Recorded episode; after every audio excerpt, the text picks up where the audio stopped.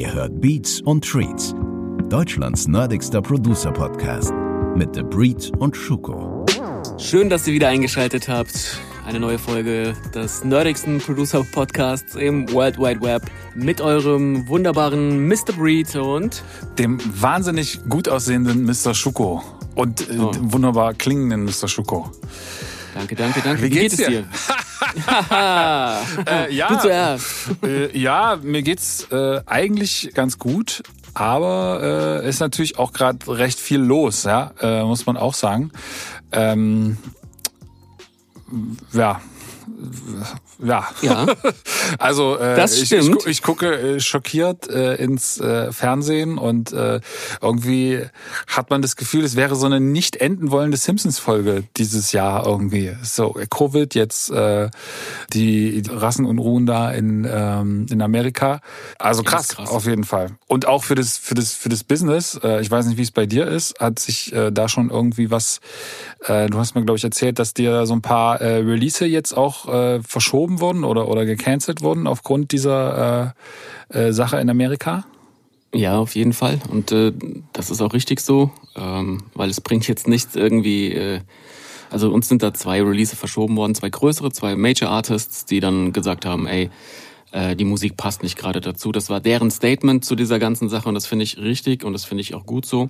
Ja. Auch wenn es natürlich wirtschaftlich für mich jetzt bedeutet, äh, da fehlt halt was, aber ähm, ne, wir haben uns ja alle dieser Kultur oder bedienen uns seit Jahrzehnten dieser Kultur und ähm, ich finde es so wichtig, da einfach auch mal so ein Zeichen zu setzen. Ich hoffe halt so ein bisschen, dass das nicht nur über Instagram und mal kurz alles blacken ähm, hinausgeht und dann ein bisschen mehr auch passiert und auch gerade die großen Keyplayer, ne? also die Majors und ähm, dass die da auch Zeichen setzen und also man, ich hab, man ich kann hab, es jetzt Ich habe ja, Ja? gelesen, ich weiß nicht, ob es stimmt, aber ich habe gelesen, dass Warner Music wohl irgendwie 100 Millionen gespendet hat an, äh, ich weiß nicht genau an welche Organisation oder an mehrere Organisationen, die sich quasi in, äh, mit der Förderung von Schwarzen ähm, oder die sich in dem Bereich äh, bei der Förderung von Schwarzen äh, äh, betätigen.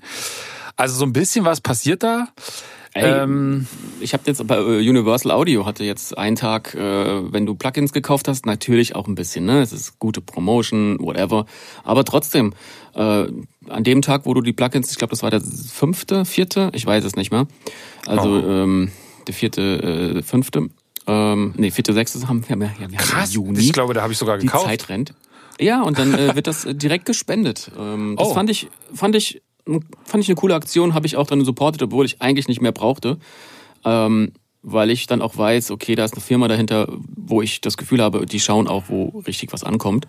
Ja. Ähm, das ist jetzt auch nicht, das ist auch nicht, auch nicht die Welt, aber ich glaube, wenn jeder so ein bisschen einen Beitrag dazu leistet und ähm, äh, ich habe Freunde, die jetzt gerade auf Demonstrationen sind äh, und da auch so ein bisschen Farbe zu bekennen, ähm, das ist, äh, ja, ich finde das einfach wichtig. Auch gerade Ja, ist vor, allen. Dingen, ist vor allen Dingen krass, was da trotzdem für so eine Riesenwelle an Solidarität kommt, obwohl eigentlich jetzt ja gerade irgendwie äh, diese Covid-19-Sache noch ist und alle sollen irgendwie ja. gar nicht, äh, und dann würde man eigentlich denken, dass natürlich viele Leute zu Hause bleiben, weil sie irgendwie Angst haben und trotzdem gehen die Leute raus und trotzdem gibt es irgendwie, ähm, in Wien war wohl irgendwie die, die zweitgrößte Demo überhaupt. Ähm, also das äh, zeigt schon, dass das Thema bei Leuten präsent ist und dass sie einfach echt sagen so, pff, we don't want to take this anymore.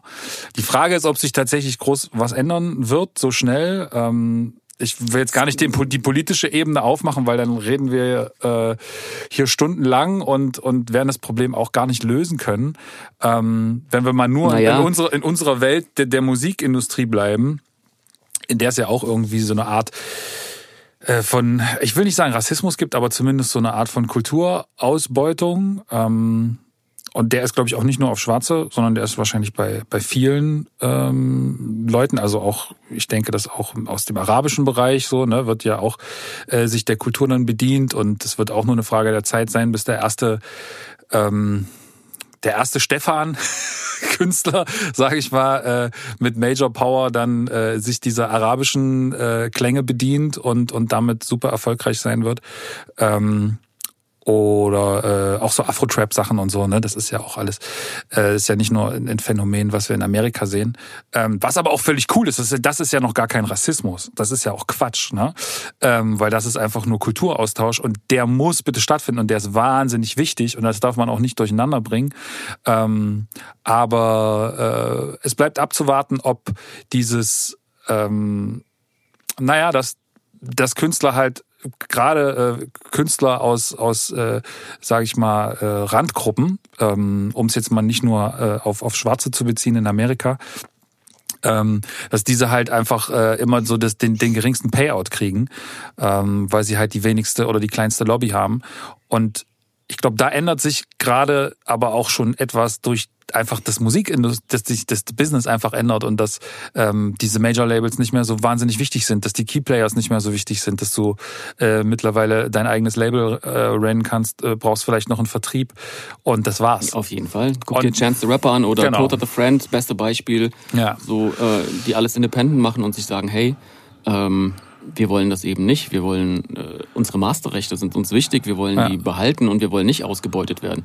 Ähm, und wie du es schon gesagt hast, ich glaube, das Einzige, wie man das überhaupt generell äh, länderübergreifend in den Griff bekommen kann, ist halt, dass du halt schaust, das haben wir im Vorgespräch ja schon mal angesprochen, ähm, ja, es geht, es ist im Endeffekt eine Geldsache. Ne? Armut äh, erzeugt automatisch natürlich ja. auch Bedürfnisse ähm, und ähm, ja, es trifft halt da halt auch eine gewisse Community, die halt nicht die gleichen Voraussetzungen haben wie halt die, die ja. halt Geld haben. Das ist in Amerika mit dem College-System der größte, die größte Katastrophe überhaupt. Es ist ungleich. Also es ist wirklich, ja. und da fängt es halt einfach an.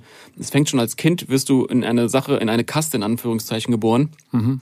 Und da rauszukommen, wenn du nicht äh, Hochleistungssportler bist oder äh, musikalisch so begabt bist, dass du dir da irgendwie eine Möglichkeit äh, schaffst, da rauszukommen, ist sonst super schwierig.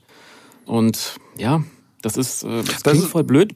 Bildung ist halt einfach genau. so krass wichtig. Ja, das ist, das ist, hat mit Rassisten, mit Rassen eigentlich gar nichts zu tun, sondern das hat, äh, das hat einfach wirklich nur was mit, wer hat Bildung und wer hat keine Bildung. Ähm, das ist auch das Grund, das ist auch das, das Problem zum Beispiel in, in äh, äh dritte Weltländern, äh, in Afrika, äh, genauso aber auch in Afghanistan Asien, oder Asien. Indien, ist, ja. völlig, ist überall das Gleiche. Das liegt halt immer daran, wenn dort, äh, wenn du keine Bildung hast, äh, dann wirst du automatisch viel eher den kriminellen Weg einschlagen. Und dann ist es halt auch einfach, auf die Leute zu zeigen und zu sagen, guck mal, die sind eh alle kriminell und mit dem Polizeistock draufzuhauen. So, ne? Das ist halt einfach dann nur noch das, das ist dann die letzte, die letzte Konsequenz daraus. Aber das Problem fängt eigentlich viel früher an.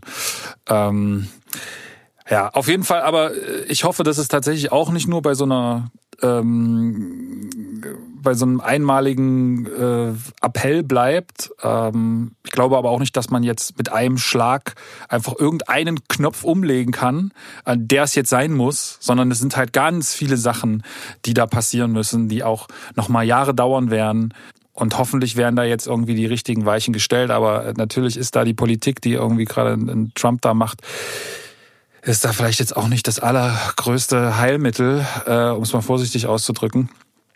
Ähm, deswegen hoffe ich, dass es einfach generell nicht noch weiter eskaliert und äh, wir dann vielleicht noch mal sogar noch weiter zurückgeworfen werden in diesem Kampf.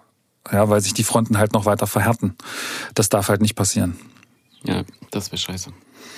Das ist schwierig, jetzt ehrlich gesagt so ein bisschen zurückzukommen zu unserem Thema, was wir Ey, uns eigentlich gesetzt haben. Weil äh, wir einfach auch da bei diesem Thema, wir sind nur an der Oberfläche. Man könnte ja. daraus zwei Sendungen machen. Ne? Also A, das Thema Rassismus, Polizeigewalt, Ungleichheiten. Ach, es ist so komplex und wir haben uns auch überlegt, ob man das überhaupt alles ansprechen soll. Ja. Denn du kannst so vielen Leuten auf die Füße treten bei dieser ganzen Thematik.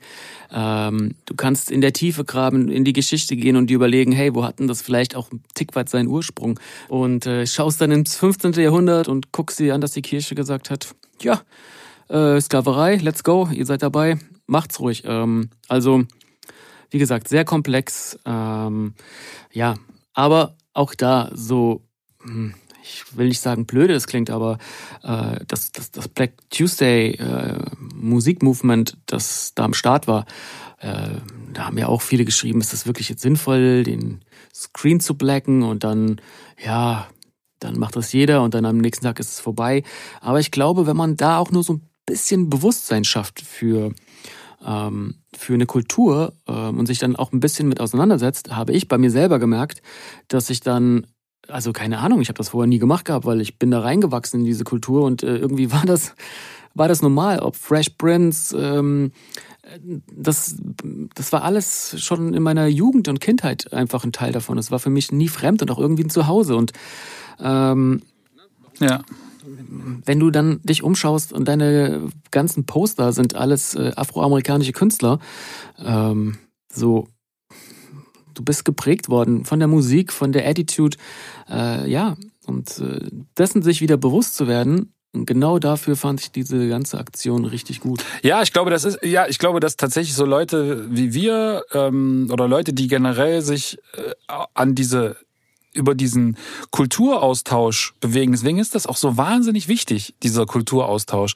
Weil das äh, ist, äh, ich glaube, hätte es, hätte es für uns irgendwie diese Black Music, wie, wie sie dann irgendwie immer in einen Topf geworfen wird und genannt wird, wenn es die nicht gegeben hätte, ich glaube, wir hätten auch nicht so eine Faszination oder so eine Begeisterung. Ich hätte keine Karriere. Oder, so. Ja, und keine hätten, Karriere. Ja, und wir hätten vor allen Dingen auch nicht so eine, so eine Faszination für diese Black Music und daraus folgend für die Menschen, die sie machen und dadurch so einen ganz normalen Umgang mit äh, mit mit schwarzen Menschen so, ne? Das ist so und ich glaube aber wenn Leute halt diesen Kulturaustausch nicht haben und im Prinzip dort das einzige, was sie sehen, ist halt nur ein Mensch mit einer schwarzen Hautfarbe und sonst gibt's keine Berührungspunkte äh, oder sei es ein, ein Mensch mit einer gelben Hautfarbe, also ist völlig egal, ja? Ähm, dann wird das dann ist, glaube ich, so für Rassismus oder zumindest für so äh, Ängste ist da, ähm, was ja immer ist Riesenplatz, weil das, weil Angst ist ja immer der Grund für Rassismus. Es ist ja kein kein äh, kein proaktives Ich. Äh, es kommt ja immer aus Angst heraus. Ne? Auf jeden Fall. Ähm, du, du, ey, du, du hast es schon richtig gesagt. Und das, was, was ich dabei auch so schön finde, ist halt bei diesem Kulturenaustausch, es ist ja nicht nur die Musik, sondern die Kultur, egal ob es jetzt arabische, chinesische, whatever, ähm, oder afroamerikanische, du, du tauchst viel, viel tiefer ein. Du tauchst in eine Welt ein, äh, das fängt schon an mit, äh, ähm, mit Essen. Ne? Mhm. Äh, Soul Food ist für mich sowas, wo ich sage so, oh, da ist mir eine Welt aufgegangen. Wie geil ist das denn?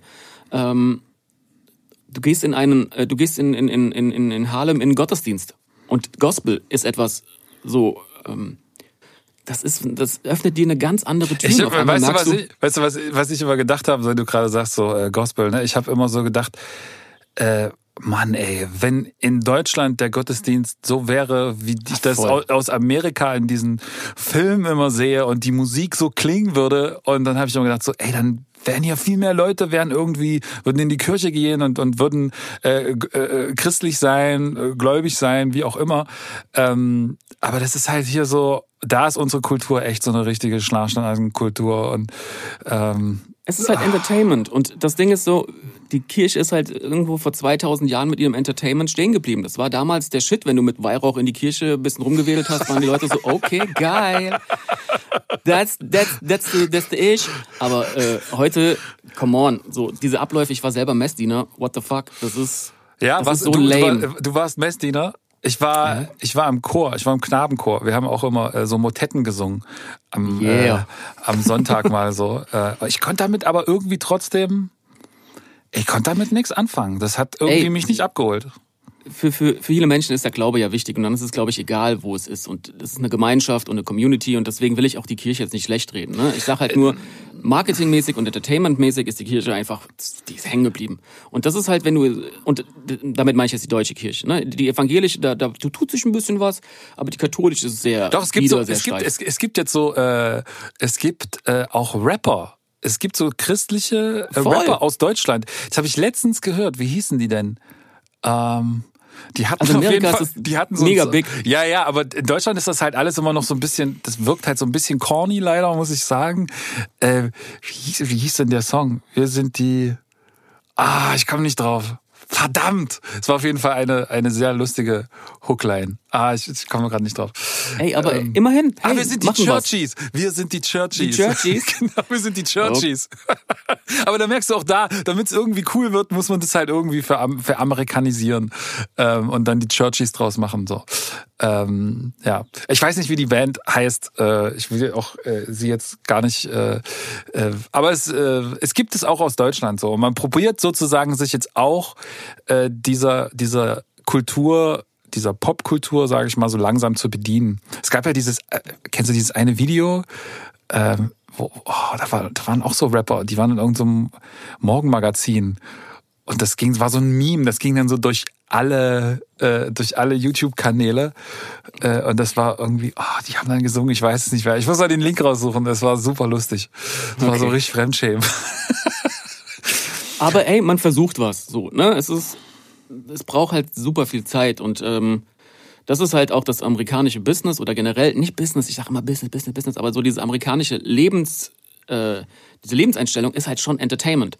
Und ähm, ich glaube, das, darum geht's ja auch so ein bisschen. Das ist ja wie ein Wochenmarkt. So, wenn, wenn der, der am lautesten schreit, der verkauft am meisten Fische. Und ähm, das, das, äh, ja, so ist es halt in allen Belangen. Aber nur um den, den, den diesen komischen Kreis, den wir jetzt äh, aufgemacht haben, wieder zu schließen. Ähm, auch da, ne, ich nicht nur die, die, auch, auch, auch die arabische Kultur. Ich fand das super schön, schon in der vierten Klasse mit äh, sieben Marokkanern bei uns in der Klasse zu sein, drei äh, Italienern, äh, äh, Menschen aus äh, Weißrussland, äh, Russlanddeutsche. Das war einfach geil. Und du merkst so, wenn du dich für Geschichte und auch Kulturen interessierst, ist das, äh, das ist wie Reisen. So, wenn die Ramadan gefeiert haben, war es für mich als Kind immer so, warum haben die denn so komische Hände und warum riecht das alles so anders? Und das ist einfach, da hat sich eine Welt aufgemacht, äh, die ich bis heute einfach sehr faszinierend finde. Und ich finde das, ich finde das schön und Traditionen und Kulturen, dass man die wahrt. Ich finde das wichtig. Ja, ich glaube, das äh, ist auch ein bisschen was, was äh, also was jetzt so langsam vielen hier kommt, so im Osten, aber vielen im, im Osten auch so aus meiner Generation und die Generation davor vor allen Dingen, einfach gefehlt hat, so, ne? Weil wir hier einfach ganz wenig äh, Ausländer, zumindest im Schulbetrieb und so, mit dabei hatten. Also Ey. wir hatten, glaube ich, wir hatten zwei Schwarze auf der Schule. Auf der gesamten, auf der gesamten Schule waren zwei Schwarze so. Der eine war dann mein bester Kumpel und mit dem habe ich heute noch zu tun. Und das, der war jetzt auch nicht irgendwie, also der, der war ganz normal Teil dieser Schule. Ähm, und das war, das war krass, weil ich habe dann mich letztens erstmal wieder mit ihm darüber unterhalten und dann festgestellt, dass wir immer gedacht haben so, oh, der ist so der coole, der, bei dem sah ja alles geil aus. Alles, was er gemacht hat, war irgendwie cool. Er konnte alle Klamotten tragen, er konnte super gut skateboarden, er hat auch gerappt und er hat auf Englisch gerappt und es war einfach alles saugeil, was er gemacht hat. Und, und alle wollten eigentlich, glaube ich, so sein wie er. Und er wollte eigentlich, glaube ich, nur so sein wie wir. Er wollte einfach normal sein und wollte nicht angeguckt werden. Und da reicht, glaube ich, so dieser, diese ein, zwei Erlebnisse, die du dann vielleicht irgendwann in deinem Leben in der Stadt hast, um einfach so ein Frustrationslevel zu haben und das Gefühl zu haben, nicht richtig zu sein. Und ich ja. glaube, das ist, das müssen Leute, das, das kann ein Weißer auch gar nicht richtig nachvollziehen. Na doch, fahr mal nach Indien und geh genau, mal in außer, Indien einkaufen. Außer du bist, die, du kommst halt selber in die Situation, genau. Aber der, das ist der, halt das ja. Ding und äh, das ist, eine Hautfarbe ist halt auch, es ist halt eine Farbe, ja. Du kannst dir nicht aussuchen. Du bist da, so, das ist halt, ach, es ist, wie gesagt, das ist ein ganz, ganz komplexes Thema und das ist ein trauriges Thema, dass man überhaupt über sowas reden muss. Ich finde das wirklich, keine Ahnung. Es ist richtig, dass man drüber reden muss, aber es ist trotzdem irgendwie traurig, dass du das Gefühl hast, in, ja, ja, es ist krass, dass sich tatsächlich so wenig verändert hat und das ähm, und es wird auch nicht die letzte Aktion bleiben, bin ich mir ziemlich sicher. Ja, es wird nein, nein, es wird, wird weiter solche Sachen geben ähm, und ähm, aber ich finde es gut, dass es, dass man darauf aufmerksam macht und dass man heute die Möglichkeiten hat, ne, dass man alles filmen kann. Weil, weil sonst genau. sind es ja immer nur Gerüchte. Ja, der, der ist ja. umgebracht worden von dem und dem. Ja. So, ähm, ne, jetzt sieht man das. Und wenn du sowas siehst, ich konnte mir, das, ich habe das Video bis heute nicht angeguckt, weil ich so viele Videos schon davor gesehen habe, wo ich mir gedacht habe, ich will mir nicht angucken, wie jemand stirbt. Das ist ja. einfach, das ist nicht richtig. Ja. Ja. Ja. ja du also, sagst. Wolltest du noch was dazu sagen? Ich wollte eigentlich den, den, den Kreis jetzt schließen. Ach so, okay. Den, Dann schließ den, den Schuh Kreis. erhängen, um das ja. jetzt. Dann schließ den Kreis. Ich wollte es auch. Nein, ey, du hast es jetzt schon äh, angefangen. Äh. Okay, also immer weiter rumeiern. Ähm, ihr merkt, es ist, es, ist, es ist für uns auch ein bisschen schwierig, aber ähm, wir wollten auch noch was Non-Politisches in der Sendung besprechen, ähm, weil wir ja auch kein wir sind ja kein Polit-Podcast, sondern eigentlich ein Musik-Podcast. Äh, nicht eigentlich, sondern der nerdigste sogar. Ähm, und wir haben heute das Thema gehabt, äh, Hardware versus Software. Jetzt haben wir gar nicht mehr so viel Zeit übrig. Ich glaube, wir werden wahrscheinlich vielleicht sogar zwei Sendungen draus machen müssen. Aber wir fangen einfach mal an. Ich hatte am Anfang übrigens lustigerweise digital versus analog. Und dann hast du gesagt, nein, lass mal Hardware versus Software machen. Äh, genau. Erklär mal, wieso. Weil sich ja viele Hardware auch aus äh, Software bedient sozusagen. Ne? Ja. Ähm, Mikrochips etc. pp. Ähm, was alle Synthesizer heute sind. Äh, teilweise ja. äh, digital und teilweise auch analog. Nur das kurz äh, zur Erläuterung. Ähm, das, deswegen für, für mich, mich ist das ja für mich ja? ist so alles, was quasi was nicht aus dem Rechner direkt kommt, aus einem VST-Plugin, ist für mich analog ähm, und alles andere ist digital, aber äh, du hast recht, dass es natürlich nicht so ist. Deswegen haben wir es umbenannt in Hardware, in Hardware und äh, ins äh, Software. Erzähl mal, was, also wollen wir mal gucken, nicht was ist besser oder wo sind, aber eher wo sind die Vorteile von beiden, äh, wo sind die Nachteile von beiden und ähm, wie nutzt du denn Software beziehungsweise Hardware anteilig, wenn du es jetzt mal so. Ähm, momentan ist es wirklich so eine Sache, dass ich sage, äh, es ist so ein Hybrid-Ding geworden. Ne? Ja. Also ich versuche mir aus jedem den Vorteil zu nehmen, merke aber auch, wie schwierig es ist, weil du manchmal zwischen zwei Welten immer hin und her switchst. Bei der Hardware habe ich halt den großen Vorteil und ich habe sechs Jahre lang an der MPC nur gearbeitet und hatte einen äh, Harddisk-Recorder. Das heißt, es gab keinen Computer, gar nichts und ähm, es, es ist einfach ein anderes Gefühl, wenn du an Sachen drehst, drückst und rumdaddelst. Ne? Das hat einfach für mich das Gefühl, noch viel mehr ein Werkzeug zu sein als jetzt eine Maus oder sowas. Ne? Und ähm, der Vorteil mit hinzu, dass du die ganze Zeit distracted bist und hast jetzt nicht diesen PC an deiner Seite oder ne, ist halt, dass du dich wirklich in einem kreativen Moment befindest, den aufnehmen kannst und diese Ablenkung von Facebook, E-Mails äh, etc. pp die fallen weg. Das heißt, du bist kreativ an einem Punkt, wo, wo ich merke, ich bekomme Dinge viel, viel schneller hin, weil ich A nicht so distracted bin und B nicht so viele Möglichkeiten überhaupt habe, in die ich mich verliere. Mhm. Deswegen ist das für mich ein sehr, sehr großer Vorteil einer Hardware. Und natürlich, es macht einfach Riesenspaß, wenn du den Synthesizer VST-Plugin kaufst.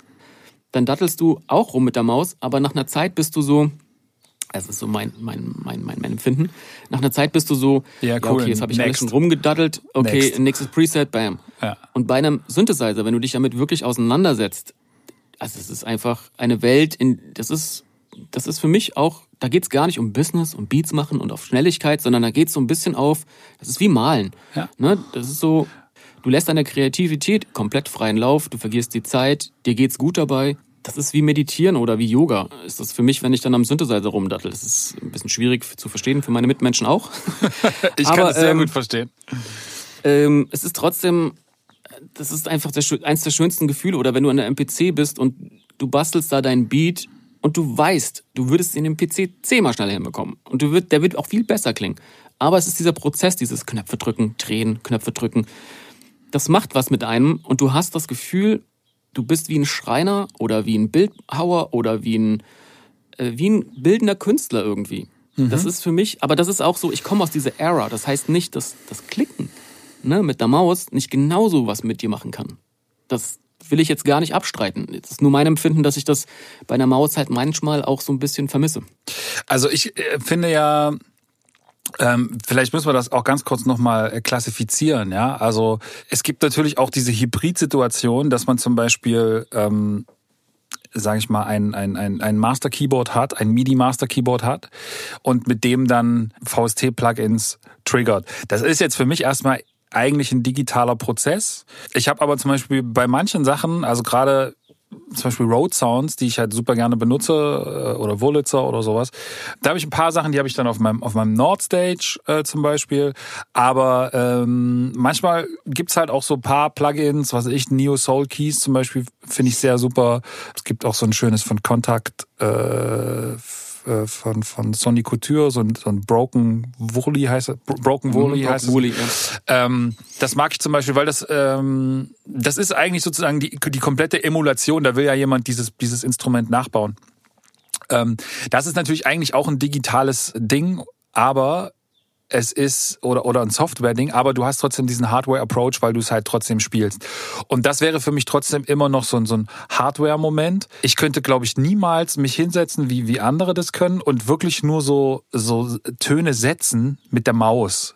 Also das finde ich äh, finde ich selbst bei Drums schon schwierig. Da geht's manchmal, da kann ich das dann oder im Nachhinein noch mal so rumschieben und so. Ja, das klar.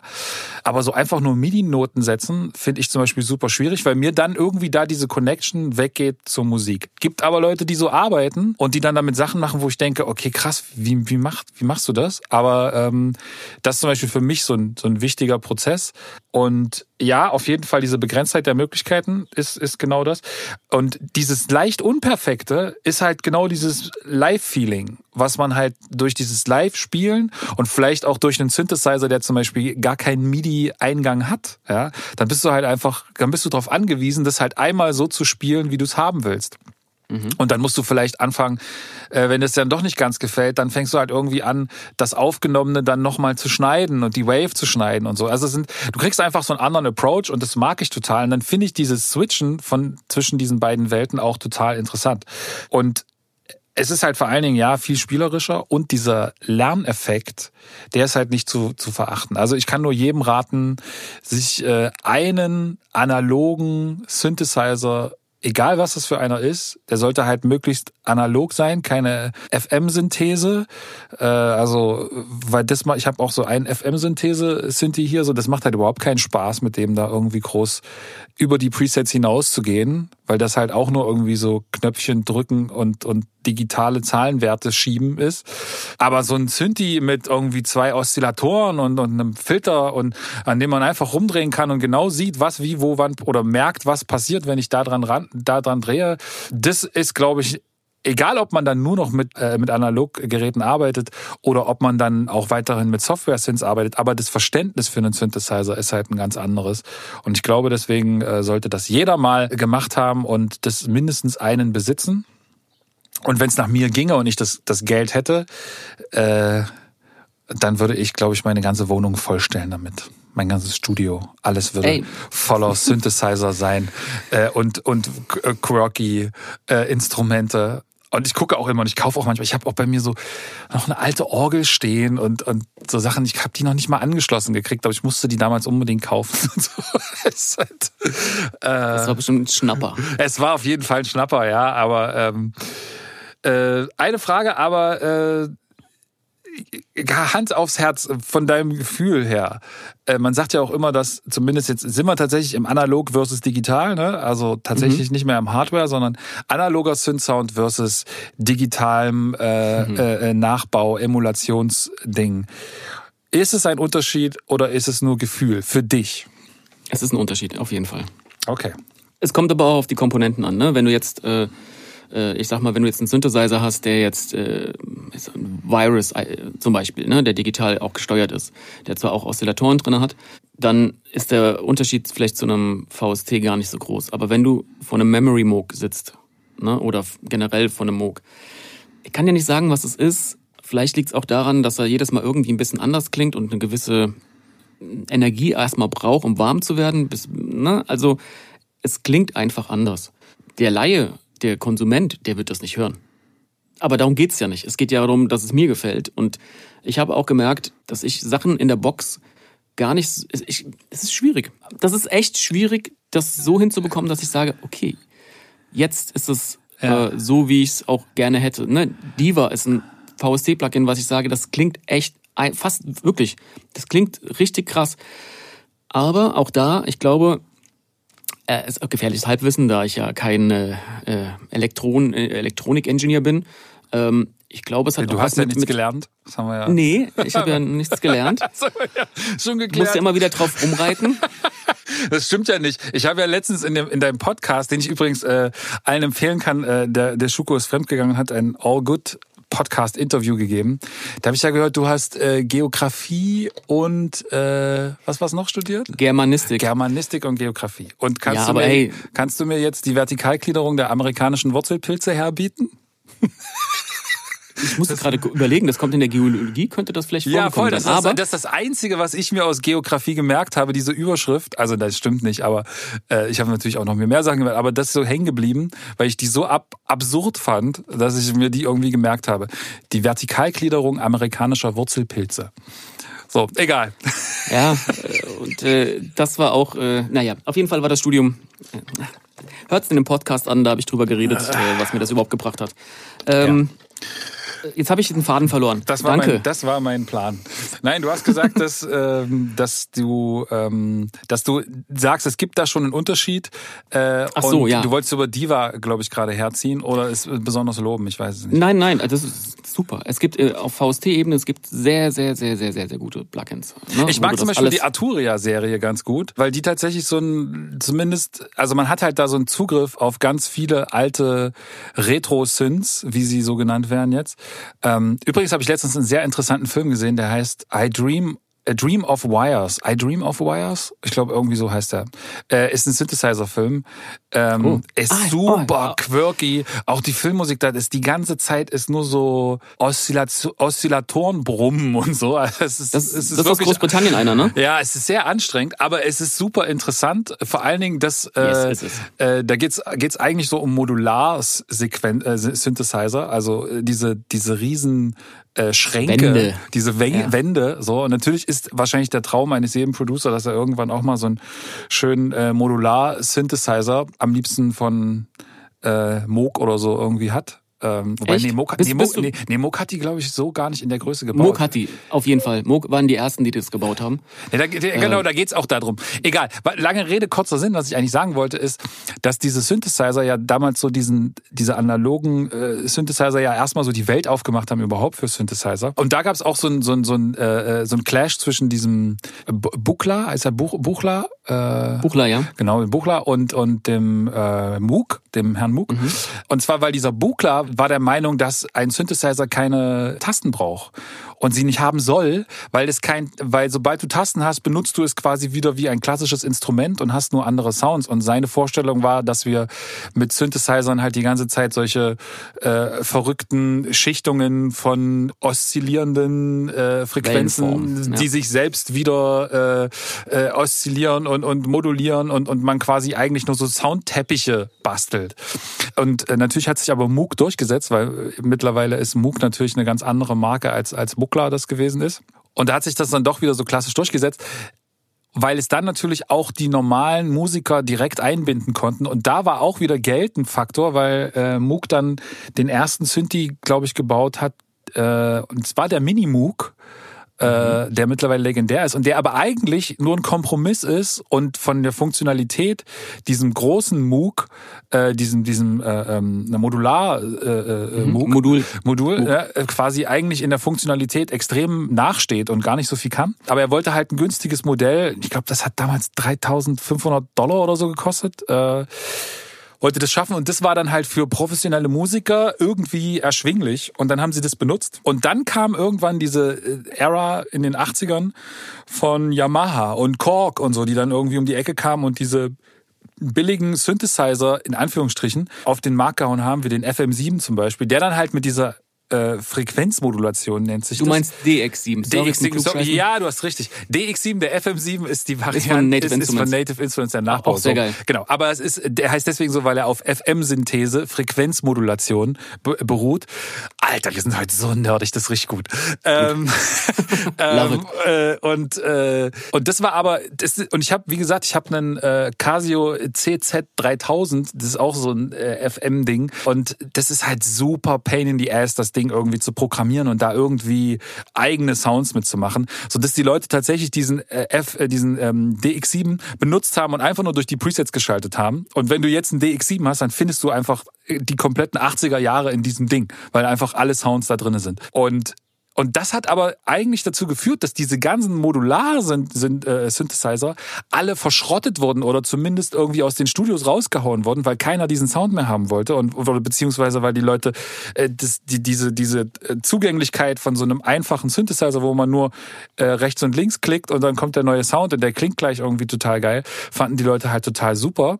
Und erst später hat man dann das wieder entdeckt Deswegen redet man heute äh, oder äh, dann in den in, in Anfang der 2000er und so hat man dann so von Retro-Synthesizern geredet, ähm, was irgendwie witzig ist, weil das eigentlich ja äh, ist das immer noch derselbe Synthesizer, hat sich nicht geändert. Das war halt einfach das andere sind halt nur digitale Klangstationen aber ein Synthesizer ist immer noch ein Synthesizer, das ist halt nur ein großer Synthesizer, der ist deswegen jetzt nicht retro oder anders oder bedient sich anderen Techniken. Und das äh, fand ich sehr, sehr witzig. Und jetzt fängt man halt wieder an, genau da ranzugehen, weil man merkt, dass es anders klingt. Dass du halt irgendwie dort eine andere Wärme kriegst durch diese äh, analogen Schaltkreise. Gleichzeitig ist es natürlich aber, wer einen analogen Synthesizer hat, weiß, so ein Ding geht halt irgendwie kaputt. So ein Ding äh, muss irgendwie gewartet werden, das verstimmt sich. Es kann halt mhm. auch nervig sein. Wir haben jetzt zum Beispiel mal zusammen, fällt mir ein, der ist jetzt nicht komplett äh, analog, aber den Nord Stage 2, das ist ja so ein, was ist das? das ist auch eine Mischung aus digitalem äh, und einem Oszillator und aber auch einem, einem Sampler drinne. Den haben wir auch mal zusammen aufgeschraubt. Äh, Gibt sogar ein Foto irgendwo auf Instagram, mhm. glaube ich. Äh, und haben es geschafft, eine Taste wieder zum äh, Gehen zu kriegen, oder? Wie war das? Ja, ja. Die hat einen Hänger gehabt. Ja, genau. Wow, wir sind richtige. Ja richtige ja, äh, ich technik aber, Ich habe aber auch schon mein Casio CZ, CZ 3000 habe ich auch schon mal auseinandergebaut und mein mein Korg, mein mein Micro Korg habe ich auseinandergebaut und noch einen anderen Korg habe ich auch noch, die habe ich auch auseinandergebaut. Äh, also mit auseinandergebaut meint aufgeschraubt und sauber gemacht und ähm, Sachen. Und wenn du das dann so siehst, ist halt irgendwie auch geil.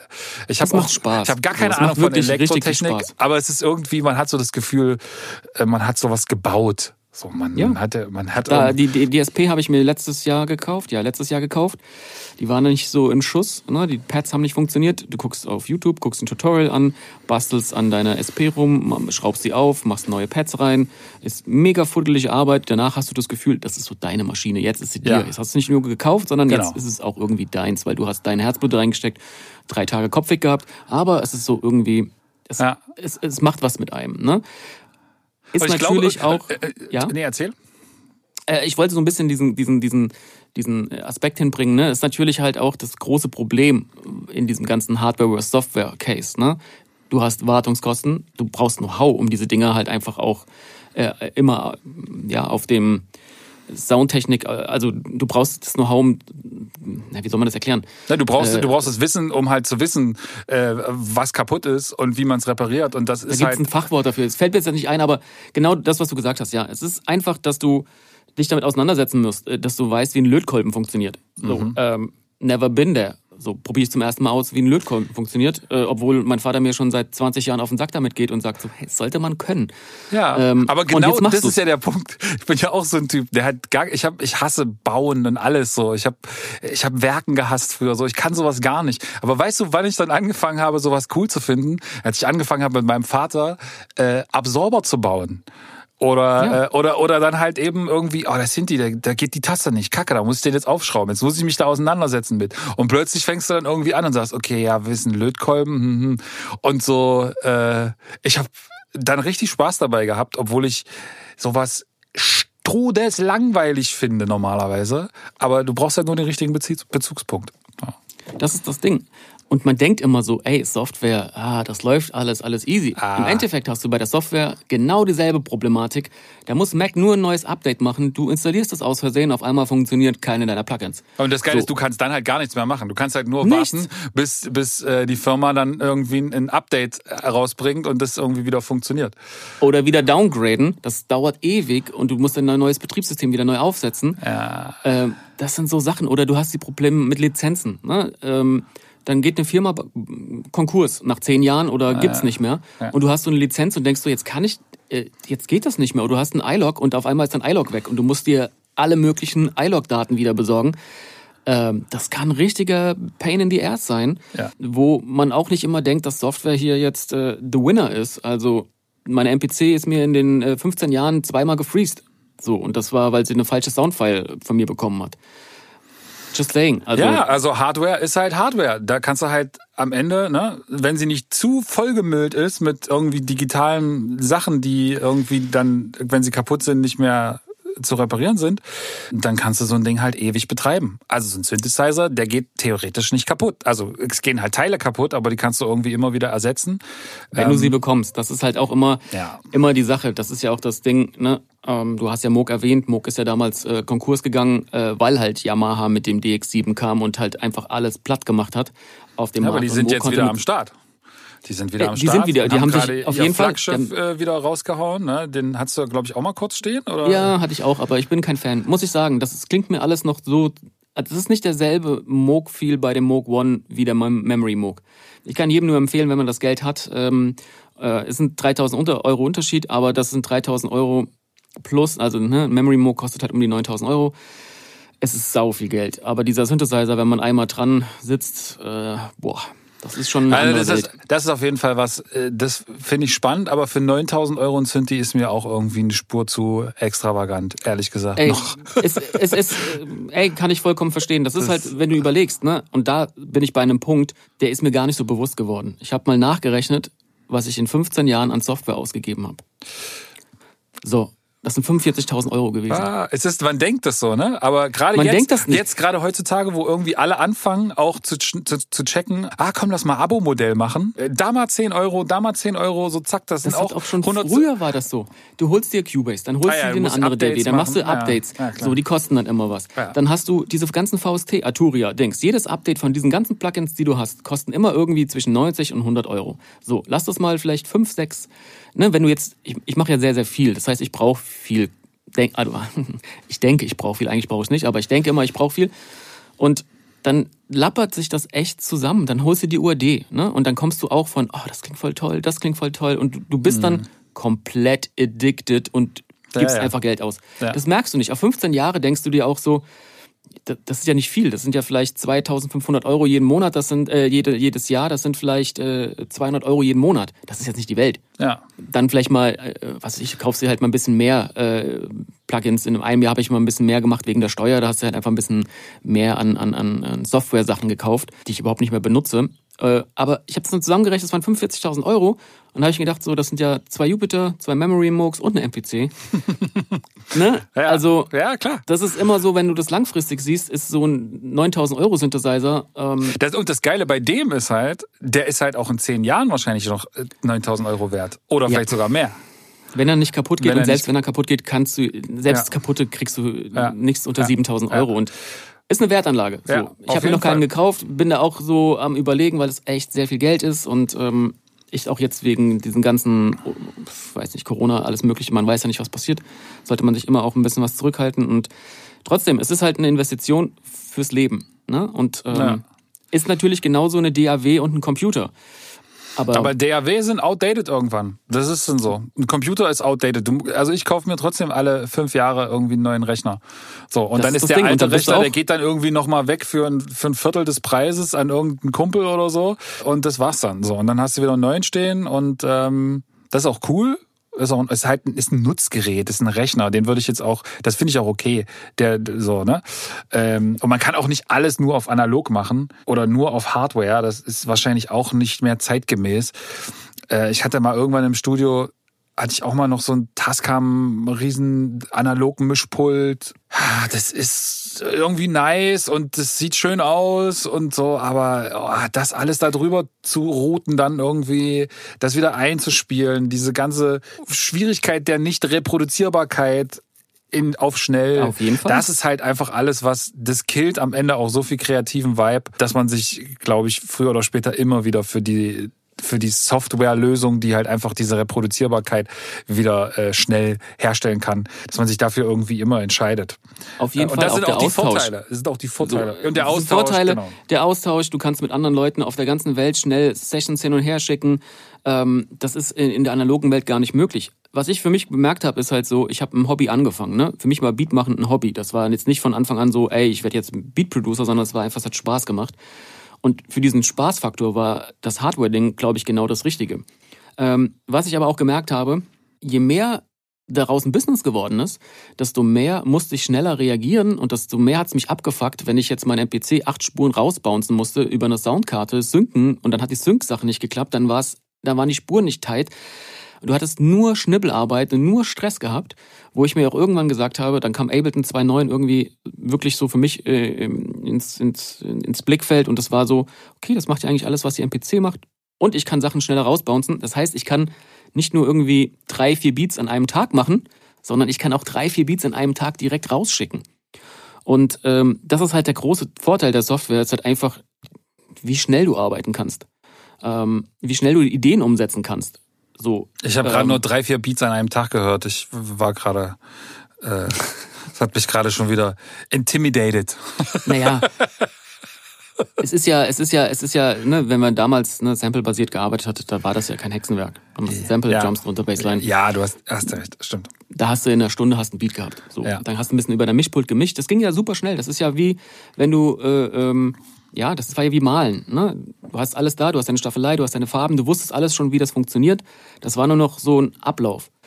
Das Ding dann aber zu tracken, aufzunehmen und dann in der Box nochmal zu, ja, zu überarbeiten, das war immer schon, also war ganz, oft äh, richtig Pain. Und äh, da weiß ich auch noch, dass viele Rapper immer nach Einzelspuren gefragt haben und ich so, äh, hab ich verloren, hab ich nicht mehr, weil ich keinen Bock hatte äh, die Einzelspuren rauszuziehen und äh, die dann einfach sozusagen auf den Two-Tracks Aber du, das haben. ist aber heutzutage, ehrlich gesagt, so hey, das, viel das einfacher ist das auch nicht, weil also wenn ich mich erinnere und ich muss äh, irgendwie Einzelspuren raushauen, dann ist es auch nicht so simpel, weil äh, das mittlerweile, dann habe ich da auch so viele, das geht in die Gruppe, die wird da gesidechained von Sidechain, der, ja, okay, mit das, mit jedem, hin und her und äh, und dann irgendwie noch äh, geht, also da muss man dann wieder anfangen, so viel neu zu routen, damit du das quasi in Einzelspuren bekommst. Das äh, ist so einfach dann dann auch nicht. So, ne? Also aber äh, auf jeden Fall ist das der, Ries der der allergrößte Vorteil und auch ist auch das Kill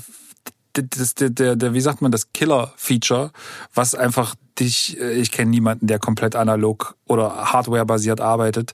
Ähm, wobei ich, ich weiß gar nicht, wer das war. Ich habe letztens irgendwie gesehen, da hat jemand eine EP rausgehauen, die er irgendwie nur auf dem Vierspur gemacht hat. Ich weiß nicht, wer das war. Ähm, und inwieweit das auch wirklich gestimmt hat. Aber ich fand die Idee total witzig und habe so gedacht, oh, das könnte man vielleicht auch mal machen. Sich so ganz krass wieder reduzieren und einfach so ein Vierspur-Tape-Recorder, mit dem wir, ich früher auch angefangen habe, das wieder zu benutzen und dann alles live zu spielen. Ich habe letztens auch ein Interview äh, gehört mit äh, Teddy Riley und der hat die erste Guy-Platte, wer sie nicht kennt, hört sie, die hat er auch auf einem zwölf Spur Tape Deck äh, eingespielt und da hat er die die ganzen Drums hat er immer von vorne bis hinten live gespielt. Deswegen sind die auch so deswegen sind die so groovy und mal off und mal da und mal ist die Kick dabei und mal ist die Kick nicht dabei und das macht was. Das ist irgendwie ist auch eine geile Art und Weise. Die kennt halt heutzutage fast gar keiner mehr. Aber das äh, hat halt man kann sich da auf jeden Fall auch immer mal so Inspiration holen und mal in diesen spielerischen äh, äh, Pfad wieder zurückgehen, um einfach mal so ein bisschen sich den Kopf frei zu waschen, wie du das schon gesagt hast. Und das finde ich, und vor allen Dingen auch natürlich in Kombination mit anderen Musikern, ist natürlich Hardware irgendwie immer ganz geil, weil du, wenn das alles nur über, über Rechner läuft, dann hast du halt gar nicht so viele Möglichkeiten, Sachen gleichzeitig zu spielen. Ähm, während du, wenn du das halt über Hardware machen kannst, ist halt besser. Und natürlich sowieso Live-Instrumente sind Live-Instrumente und man kann sie bestimmte Live-Instrumente kannst du am Rechner nicht nachbauen. Du kannst keine Gitarre, gibt's kein Plugin dieser Welt, was das geil kann. Du kannst keine wirklich geil klingenden Bläser machen. Und deswegen Live-Instrumente, wenn es geht, dann Live-Instrumente. Und irgendwie macht es auch was. Es ist so, ich weiß nicht, wenn ich was live aufgenommen habe, selber, oder wenn ich was mit dem Mund aufgenommen habe, oder wie auch immer, irgendwie, das macht den, der Song klingt am Ende des Tages viel eigenständiger und er ist viel, hat viel mehr Charakter, als wenn das aus irgendeinem so VST-Preset äh, da irgendwie mitgespielt worden ist. Das ist und das gleiche gilt halt für einen analogen Hardware Synthesizer. Das einzige, was ich bis jetzt noch nicht geschafft habe, ist äh, mal so richtig Orchester äh, Strings mir live einspielen zu lassen. Also so richtig jetzt nicht mal so ein kleines Quartett, sondern so richtig große äh, äh, Orchester Strings. Und da finde ich sind ähm, VST-Plugins völlig legitim und die klingen teilweise auch echt gut, wenn man sie dann gut programmiert. Man muss es aber auch echt können und auch da musst du wieder wissen, wie ein äh, Instrument gespielt wird, damit du es gut programmieren kannst, damit es authentisch klingt. Mhm. Ich habe noch so, so zwei, drei Kleinigkeiten, ja, ähm, erzähl. die ich zu diesem Thema äh, mir mal aufgeschrieben hatte, äh, was ich sehr, sehr spannend finde. Und zwar ist es ja auch immer so ein bisschen, bei Software kriegst du oftmals vermittelt, und das merke ich, ich bin ja auch so ein Industriekind, du brauchst jetzt das. Das ist das neue, das ist der neue heilige Gral, der neue EQ, der neue Kompressor, das neue super VST äh, ähm, Chord Plugin. Das Problem ist so, dass du ständig dir neue ja, Plugins besorgst, ständig am Ausprobieren bist, zu einem richtigen ähm, so einen richtigen, äh, ja, so einen richtigen Techie wirst. Und überhaupt keine Musik machst und, und, gar keine Musik machst vor allem. Du machst keine Musik, ja, und du gehst auch nicht in die Tiefe. Das heißt, du lernst deine Tools gar nicht richtig, weil ständig was Neues kommt. Das ist mir bei mir sehr oft aufgefallen. Mm. Ich switche ja auch super gerne DAWs, ne, weil ja, ich stimmt, du bist spannend so, finde. Das ist, das ist völlig verrückt. Da kommt die neue UAD Luna raus und dann ruft mich Schuko einen Tag später an und sagt, hast schon die neue Luna ausgecheckt? Die ist eigentlich, da sind ein paar ganz geile Sachen drin. Und ich denk dann so, Boah, ich habe in meinem Leben einmal noch äh, Loops probiert äh, und fand es irgendwie nicht geil. Und dann habe ich äh, noch einmal bei dir, haben wir mit A Ableton gearbeitet. Genau. Äh, da hast du aber im Prinzip das Ableton gesteuert und ich hab, äh, war äh, die Hand daneben Drums eingehauen, ja. und habe irgendwie so gespielt. Aber ansonsten habe ich das nie gemacht. Und du bist so einer, der so wirklich dann alles immer ausprobiert. Du hast Studio One hast du, glaube ich, noch drauf und Cubase. Alles, bis auf Digital Performer und äh, ich glaube Reaper habe ich alles. Ist das? Oh Gott. Reaper kenne ich. Äh, okay, Digital Performer kenne ich nicht. Reaper kenne ich, das hat ein äh, befreundeter Producer mit damit gearbeitet. Wobei ich es ausprobiert habe, aber für mich gemerkt habe, das ist jetzt. Äh, ah, wobei das auch schon zehn Jahre, nee, sieben Jahre her ist. Äh, hat ah. sich bestimmt auch voll vieles getan. Ich, ich, mir macht das ja Spaß. Ne? Nur merke ich einfach, oder habe ich auch gemerkt, äh, ich werde gar nicht, ähm, ich gehe gar nicht in die Tiefe. Ne? Und du wirst gar nicht Master deines Instruments oder deiner DAW. Ne, es gibt ja so Leute wie äh, jetzt OZ zum Beispiel, der ist Fruity Loop to the fullest. Der hat seinen Sound gefunden, der macht sein Ding. Das klingt so, wie er klingen muss. Das Problem heutzutage ist aber auch, dass alle sagen, ey, ich will ja auch für Drake produzieren, ich will ja auch die großen Hits machen, also hole ich mir Fruity Loops und mache genau dasselbe. Ich gucke, welche Plugins er benutzt, welche Einstellungen. Das heißt, du kommst automatisch an diesen Punkt, dass du eigentlich so ein Copycat-Producer wirst. Das heißt, du kopierst dir Presets, du guckst dir im Netz Drumkits an, die alle anderen auch benutzen. Und das finde ich eher das Gefährliche. Und das hat in, in, in, ne, Hardware ist nichts anderes. Ne? Damals Primo macht äh, mit der MPC Beats, alle kaufen sich eine MPC, weil sie wollen genau dasselbe hinbekommen. Nur wenn du dann halt immer switchst und auch das ist so ein, ah, das ist so diesen Kampf, den ich mit mir selber jeden Tag auch führe, ist ja dieses ähm, entweder du gehst mit der Zeit oder du gehst mit der Zeit. Ne? Und wenn du halt industriebedingt arbeiten musst und du musst liefern, weil das jetzt gerade dieser Sound ist, dieser Trap-Sound oder ja. dieser äh, Drill-Sound. Ja. Und der kommt einfach, da kannst du sagen, was du willst. Wenn du einen Trap-Beat machst in Fruity Loops, der klingt immer geil, wenn du weißt, wie du deine Swing-Sachen einstellst und wie du distortest. Ähm, da gibt's super Tutorials und es klingt dann eins zu eins wie die ganzen anderen Sachen. Wenn du da auch daraus ein Business machst und Leute bedienen willst, ne, ist das vollkommen okay. Aber dann kommst du immer und das ist das, was ich bei mir gemerkt habe. Ich bin auf jeden Fall auch ein Stück weit Copycat ähm, und vor allen Dingen Copy-Paste-Producer. Weil ich immer geschaut habe, ah, DJ Khalil macht mit Reason seine Beats. Ah, die knocken so krass. Okay, ich muss auch Reason jetzt mir besorgen, also besorge ich mir Reason. Und ja, die knocken so krass, aber es ist nicht so cool wie in Ableton, weil da kann ich ja nicht mal die Wavefiles so geil rumziehen und machen und bearbeiten. Also bist du dann wieder distracted und machst dann die Sachen in Ableton, machst die Drums in Reason und du kommst immer vom Kleinsten ins Kleinste. Und ich glaube, da ist es so wie mit allem Leben, dass du irgendwann bei einer Sache bleiben musst, da versuchen musst, das Beste aus der Situation zu machen, äh, dieses Tool lernst, so blöd es manchmal auch klingt, der Hörer, dem ist das, glaube ich, irgendwann auch egal. Und jeder wird irgendwann mal seine Möglichkeit haben, sein Sound wird irgendwann mal gefragt sein. So, ich merke ja jetzt, wenn ich jetzt zum Beispiel nur eine MPC gewesen wäre, Ne? Nur mal jetzt so als Beispiel. Mhm. Hätte nichts anderes dazugelernt. Jetzt fragen mich so viele Rapper momentan, ey, hast du noch so alte Beats von 2005, so Dipset-Style, so Vocal hochgepitcht? Diese Ära kommt gerade wieder. Mhm. Diese 2000er, 2005er Ära. Das passiert gerade. Die jungen Kids sind so, okay, das ist so diese Renaissance, die die irgendwie gerade antriggert. Hätte, äh, hätte man jetzt auch wieder eine, eine Zeit. Ich glaube, dass jeder oder dass jede die Soundästhetik auch immer wieder seine Renaissance hat, äh, immer wieder kommt. Und ich glaube, das Wichtigste ist, um auch wirklich einen eigenen Sound zu haben. Das heißt, auch wenn du jetzt bei Fruity Loops bist und du machst mit Fruity Loops deine Beats, bleib da, mach das Ding. Schau einfach, dass du da deine Beats genau oder deinen Sound findest. Und vielleicht bei den Drums lernst, wie man sie EQt, wie man sie komprimiert und nicht nur irgendwie reinziehst und fertig, sondern halt sagt, ey, das ist mein Sound, der ist eigen, der ist unique. Und dann kommen die Leute zu dir und sagen so, ey, ich will diesen Sound haben. So, das ist ja bei dir, Breed, nicht anders. Du bist ja auch seit Jahren, du fährst eine Schiene. So, du kannst auch viel mehr. Du könntest ja auch Pop-Sachen machen. Du könntest Rock-Sachen machen. Äh, das Know-how dafür hast du. Vielleicht mache ich das ja. Ah, Vielleicht weißt du das bloß nicht. das ist das Vielleicht Ding. erzähle ich dir das einfach nicht. Eine neue Folge ist geboren. Ghost Producer. Ist wirklich ein spannendes Thema eigentlich, ne? Ja, stimmt, tatsächlich. Äh, Das äh, ist auch ein spannendes Thema. Aber ähm, ja, ich, also ich zum Beispiel bin ja jemand, der tatsächlich dann immer mit dem, nicht mit dem Kopf schüttelt. Ich finde das irgendwie cool, aber mir ist das viel zu anstrengend, ähm, da so verschiedene DAWs rumzuprobieren, ohne jetzt hier irgendwie äh, äh, Geld kriegen äh, zu, also ohne dass ich jetzt Geld kriege. Ähm, Steinberg äh, Cubase benutze ich seit Tag eins, weil nicht aus Überzeugung, sondern weil es irgendwie das war, was die Leute benutzt haben, mit denen ich angefangen habe. Und äh, seitdem benutze ich das. Date immer mal ab. Äh, und es gibt so ein paar Funktionalitäten, die hätte ich irgendwie vielleicht gerne aus anderen DAWs da drinne.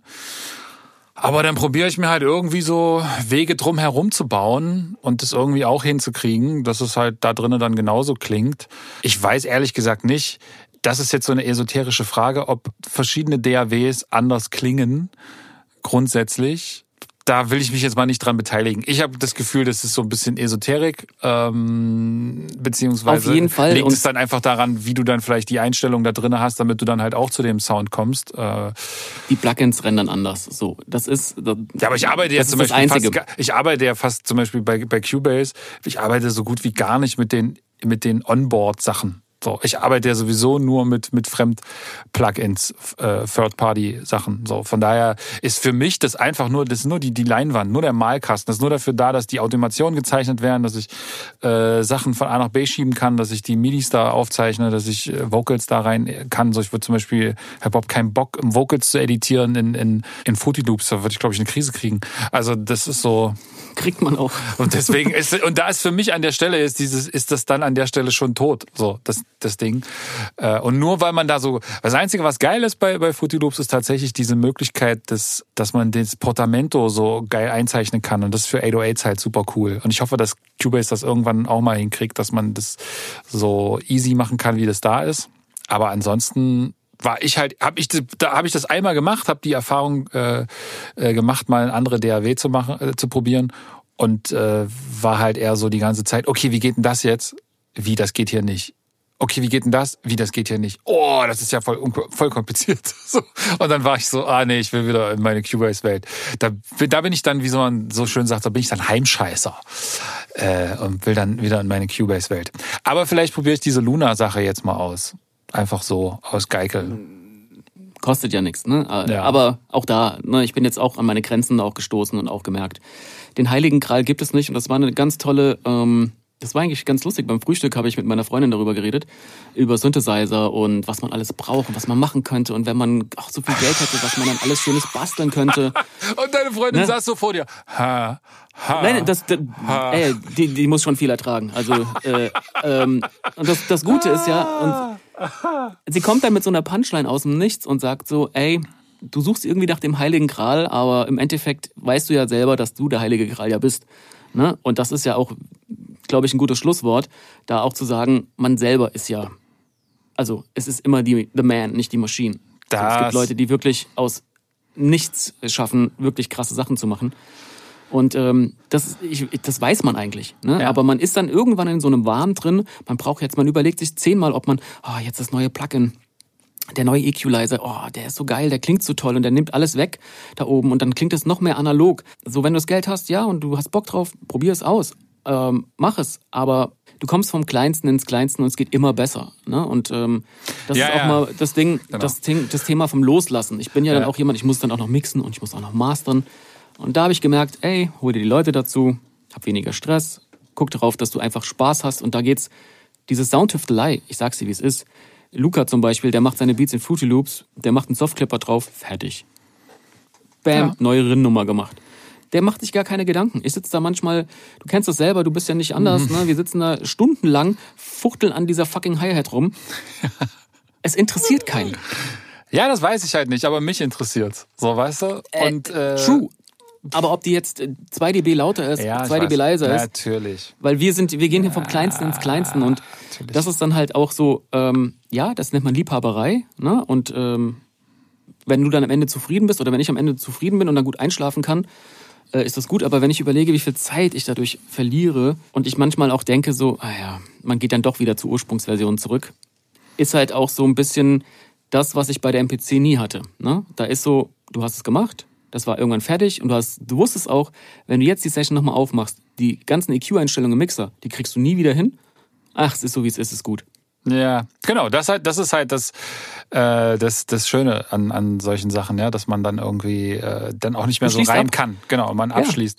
Aber in unserer Welt äh, von, hey, hast du noch das Projekt von da früher und wir bräuchten mal noch das und kannst du mir mal die äh, das, True. das Vocal von dem und dem schicken, dann bist du halt äh, einfach willst du das halt irgendwie alles immer noch haben und alles sicherst du ab und alles das nochmal und dann, ach scheiße, wenn ich jetzt mir den neuen Rechner aufsetze und das in dem Betriebssystem mache, dann geht aber das uralte Plugin nicht mehr. Das habe ich aber in dem Projekt von vor fünf Jahren, habe ich das, glaube ich, benutzt und ach, was mache ich dann? Und also das ist so, man geißelt sich so, wir haben ja letztens jetzt gerade erst das Ding gehabt, ne, wo ich dieses, ähm, was war das, äh, die, die, die, die, was war denn das, was ich jetzt installieren wollte? Den, den, Äh, Dings, äh, Dings, Easy Drummer. äh, genau, nee, äh, nicht Easy Addictive Drums. Addictive Drums neu installieren wollte und so übelst Panik geschoben habe, dass dann irgendwie danach die Sachen nicht mehr funktionieren, ähm, die alten Projekte und ich dann quasi so alles doppelt und dreifach abgesichert habe und ey, das hat tatsächlich un ungelogen, es hat zwei Monate gedauert, bis ich, äh, ich habe mir deswegen dann